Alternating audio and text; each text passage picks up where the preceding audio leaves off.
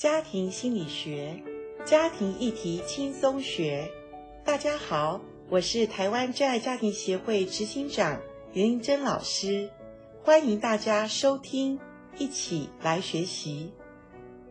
我是邱维超医师，我是严玲珍老师，欢迎您收听。那目前我跟我先生我们在台湾真爱家庭协会当义务的童工，专门在做一些婚姻、亲子。婚前或者一些特殊家庭的教育关怀或者辅导，我觉得我们台湾或者我们华人界，我们的婚姻家庭现在有很多需要教育关怀跟辅导的一些事情，呃，很欢迎各位，我们一起可以有一个交流。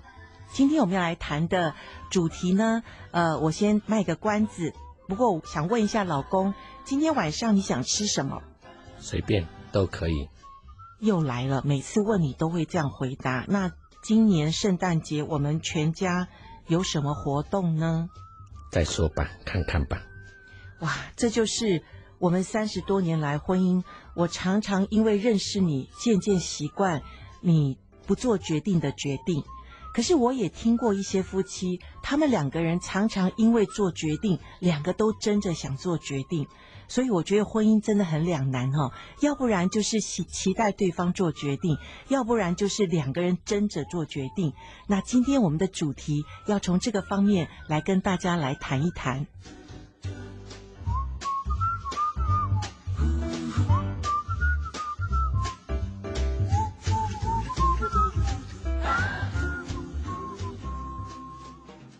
老公啊，讲到做决定这件事情哈，我觉得会在我们婚姻当中，呃，夫妻每一天都要面对的问题哈。那谈到说，呃，夫妻两个人，有的人是争着做决定，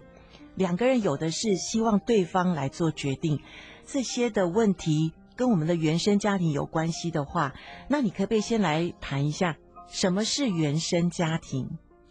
原生家庭就是我们在呃成长的环境当中，一般都是从我们出生一直到十八岁，那我们跟我们的主要的照顾者，一般来说都是我们的父亲、母亲，呃或者是一一般的这个单亲，或者甚至跟我们主要的照顾者，比如有些是从爷爷奶奶呃照顾的这个情形之下，甚至有一些可能在呃寄养家庭或者孤儿院长大的，那那段时间里面从。零岁到十八岁，你成长的阶段当中，就叫做你的原生家庭。所以不只是照顾我们的父母或者祖父母三代哈，还有跟我们的呃兄弟姐妹应该也有关系，对不对？我们生活中我们周围的我们的手足也是原生家庭的影响，是不是？当然啦，因为一个家庭的里面是一个系统嘛，啊，那不是呃一个单独的一个人。那我想现在少子化，可能有些是独生子女，但是无论如何，你可能也有一些周边的一些的表哥表姐啊，或者堂兄弟啊，啊，或者是你左右邻居所住的长久的时间关系当中，可能或多或少也会影响你的成长的一个背景。对，所以我想，我们家如果是独生子女的话，或者我们有兄弟姐妹，多少也都会影响我们这个人，然后我们这个人就会带进我们的婚姻里面嘛。那以刚刚我们用说，呃，夫妻当中有人抢着做决定，有的人是希望对方做决定。以我们两个来说。呃，刚刚就问你要吃什么，你说随便。我们今年有没有什么家庭的活动？你说还没决定。这么多年结婚的生活当中，我已经其实了解你，你就是希望我帮助你做决定的那个人嘛。但是我也觉得我很好养啊，随便什么都可以吃啊。刚刚你也提到说，哎，其实有些人是真的做决定。那我也碰过一个高中生，他说啊，我的爸爸妈妈哈个性都很强。那他们可能哈在小时候可能诶都成长环境当中就是要抢着做决定，所以在婚姻当中就是很争吵不休哈。这个要说吃这个，爸爸说要吃面啊，妈妈说要去吃饭，结果两个人在车上就吵起来，到最后小孩子不知道父母要带他们去哪里吃什么。其实问题不在吃饭吃面，知道吗？一般夫妻争吵的问题，其实是早就埋下那个问题的根源了。那吃饭吃面做什么决定，其实是后面呃两个人已经不想跟对方来做沟通了，所以就想说你应该听我，我应该听你哈。像我们两个人，好像我们两个都不喜欢在婚姻当中两个人做决定哈、因为我们两个都是老幺。哦，我们两个都在家里排行是最小的哈。那说起来，排行最小的，呃，为什么不喜欢做决定呢？那这个可能因为呃前面有哥哥姐姐都挡住了，或者是哥哥姐姐爸爸妈妈都要求够了，那这老幺出来可能是最可爱一个，是开心果，然后就放牛吃草吧。哦，所以原生家庭里面还不要小看哦，我们的排行对于我们这个人的影响还是蛮重要的哈。那有的时候我们也不能选择我们是排第几个出生嘛。可是呢，我们却要认识我们在原生家庭里面，我到底是排老大呢，还是我是老中呢？就是中间的中，还是我是老幺，最后一个？其实这个跟我们这个人很有关系。那我们这个人又跟我们的婚姻很有关系。所以今天有趣了哈，今天我们来谈一下，我们在过去我们的家庭里，我们的排行影响我们这个人做决定。影响我们这个人是不是喜欢呃，什么事情都要做榜样，都要都要管别人，还是我们喜欢冒险，我们喜欢开心呢？我想都会带进我们的婚姻里面哦。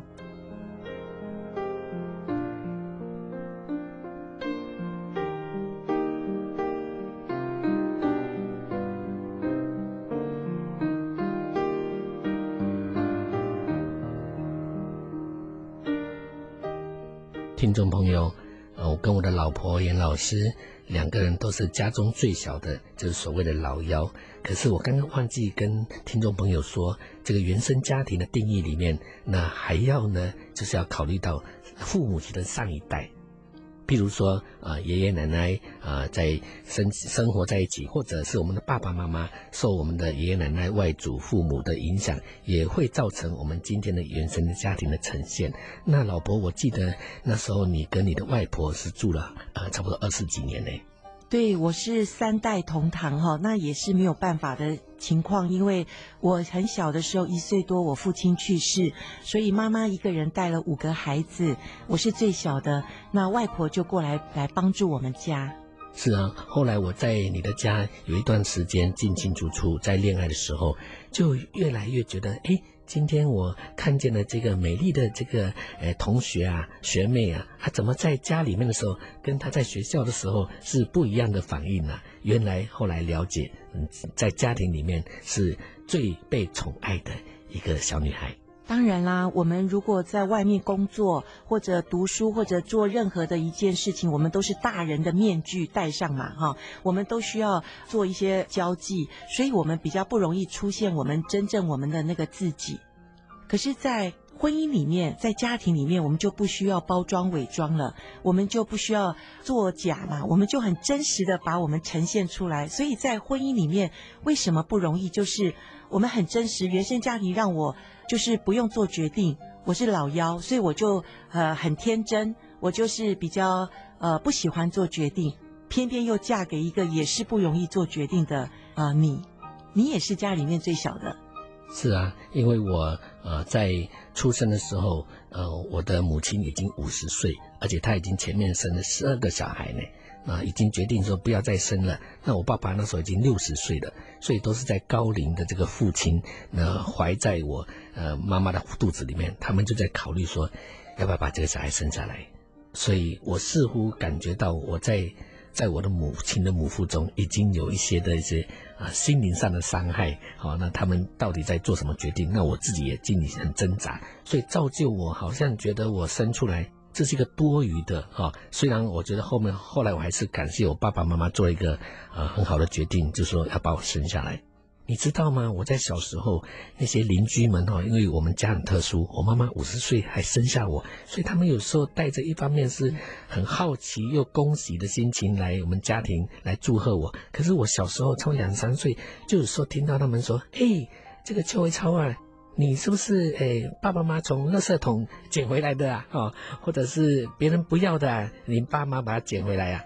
那我就会觉得说我很没有价值，所以没有自信心。那一方面老幺可能他们又像爸爸妈妈，又像爷爷奶奶那种的爱护我，所以我觉得我都不需要做什么决定，而且哥哥姐姐十二个呢在前面都挡着我，所以我就变成一种悠哉悠哉的生活，船到桥头自然直的个性。所以这就是为什么我走进了家庭的一个辅导的这个事工里面，因为我发现你就是我最好研究的一个个案哈。因为我发现你其实从小你有一些受伤的经验哈，虽然呃我觉得我的单亲家庭已经够够可怜够不幸了，结果我发现虽然你有父母，可是其实你的原生家庭也是对你影响很大哈。那今天我们谈一个就是排行的问题。那我也看见，呃，像有一些婚姻的一些夫妻，如果两个人都是老大的话，结婚哈，那我发现老大跟老大结婚，他们比较容易发生的问题就是他们在做决定的问题哈，不像我们老幺，我们是不想做决定。可是夫妻两个都是老大，哎，我发现他们两个人还蛮强的哦，他们两个都觉得你应该听我，为什么？是争权夺利嘛，就是觉得自己。呃，是很能干的，那一切可以掌握在他的决定当中，所以在婚姻当中很有可能就会觉得比较自我中心，而且我觉得也是一个就是比较负责任呐、因为老大嘛，责任感比较强，那他也也不是真正出于那个不好的意思，而是不知不觉的就常常在做决定，所以在婚姻里面可能抢着出头。对，我想这是原生家庭对这个老大的影响，就是呃，爸妈第一个出生的孩子，我想也是尽全力，而且是把所有的爱都给这个唯一的孩子。那老大就不知不觉就身兼着那种负责的那种使命哈，而且爸妈常常说，哎，你要做好哦，好榜样哦，你看弟弟妹妹都在看你哦。所以老大在家里面，无形当中，呃，他也肩负着责任感，然后他也是比较有权威哈，然后他也是比较负责任，也是蛮好的一个个性。可是我说婚姻当中两个人都是老大，那就僵持不下了。因为为什么我要听你？从小我就是做弟弟妹妹的榜样，我就是他们听我，所以在婚姻里面不知不觉，我们会要求对方来听自己的，那可能有时候是老大情结。那怎么办，老婆？你觉得如果你在辅导的过程当中，一定碰过这样的例子，或者甚至在婚前有一些男女来，他觉得，哎呦，老师啊，那我们两个都老大，那怎么办？可以结婚吗？我们都是老大，现在有一些问题，呃，就争执不下，怎么办？有些大部分呃，如果男人是家庭原生家庭的老大，那有时候他也肩负着他的爸妈或他弟妹的事，所以有一些嫁给老大的太太妻子，有时候会跟我抱怨说：“哇，嫁给他好辛苦哦，因为他就是凡事他都要兼家里的责任嘛，哈。即使我们结了婚，他的弟妹的事都是他的事，所以我们婚姻当中好复杂，而且好多的责任，哈。”这个真的是不容易啦。对于嫁给老大的这个太太，她也会觉得很辛苦。可是我也听过娶老大的先生呢，他会觉得很幸福，因为他说我们家什么事都是我太太做决定，我们家都是我太太打理得好好的。结果我一看他太太，他太太的脸一沉，说他都不知道我多么辛苦。那我就想，对，家里是老大的妻子呢。真的，他会把家里打理得很好，因为他在自己的原生家庭，他就很习惯要处理很多的事情。所以你说问我，呃，怎么办？当然，第一个我们要先知道认知自己在家庭里面、原生家庭里面，我们的排行其实影响我们这个人。那当然，如果我们既然嫁了一个或娶了一个老大的话，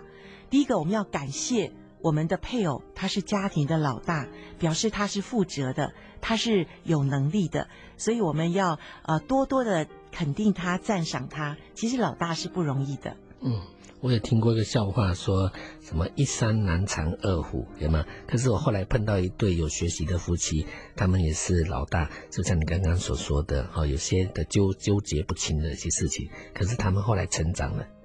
他说：“我们两只都是老虎，都是同一类的。但是我们把角色能够扮演得好，那互相能够坐下来倾听对方的感受，然后去了解对方为什么会有这样的一个想法跟决定。那这样子，我相信，如果能够从一些认知学习，再去欣赏，再接纳，再互相能够互补，能够一起能够学习把家庭经营好，我觉得还是有正面的。”对，我要讲一下老中哦，就中间的，因为有一些人是排行就是上有大的，下有小的，他们就在中间。那中间的排行呢，因为你也知道，从原生家庭里面，可能父母的眼光在老大，那最小的又很可爱，中间的往往是被忽略的哈。所以我们常常看到排行在中间的这个人呢，他比较常常他好处是他很会做人际关系，好，因为他从小就学习他要做呃要做这个上下。的这个互补的这个人哈，然后也要讨父母的喜爱嘛哈，所以做中间的这个孩子，他也比较会做讨好的一个角色。那当然，相对的，可能他在情绪上面或者情感上面，他不太敢直接的表达，因为他不能在原生家庭里面做太多情绪的发泄哈。所以这个东西其实都是影响我们在婚姻里面我们要注意的事情。我们的排行，你是老大。老中、老幺，其实都带进我们的原生家庭里面的婚姻关系。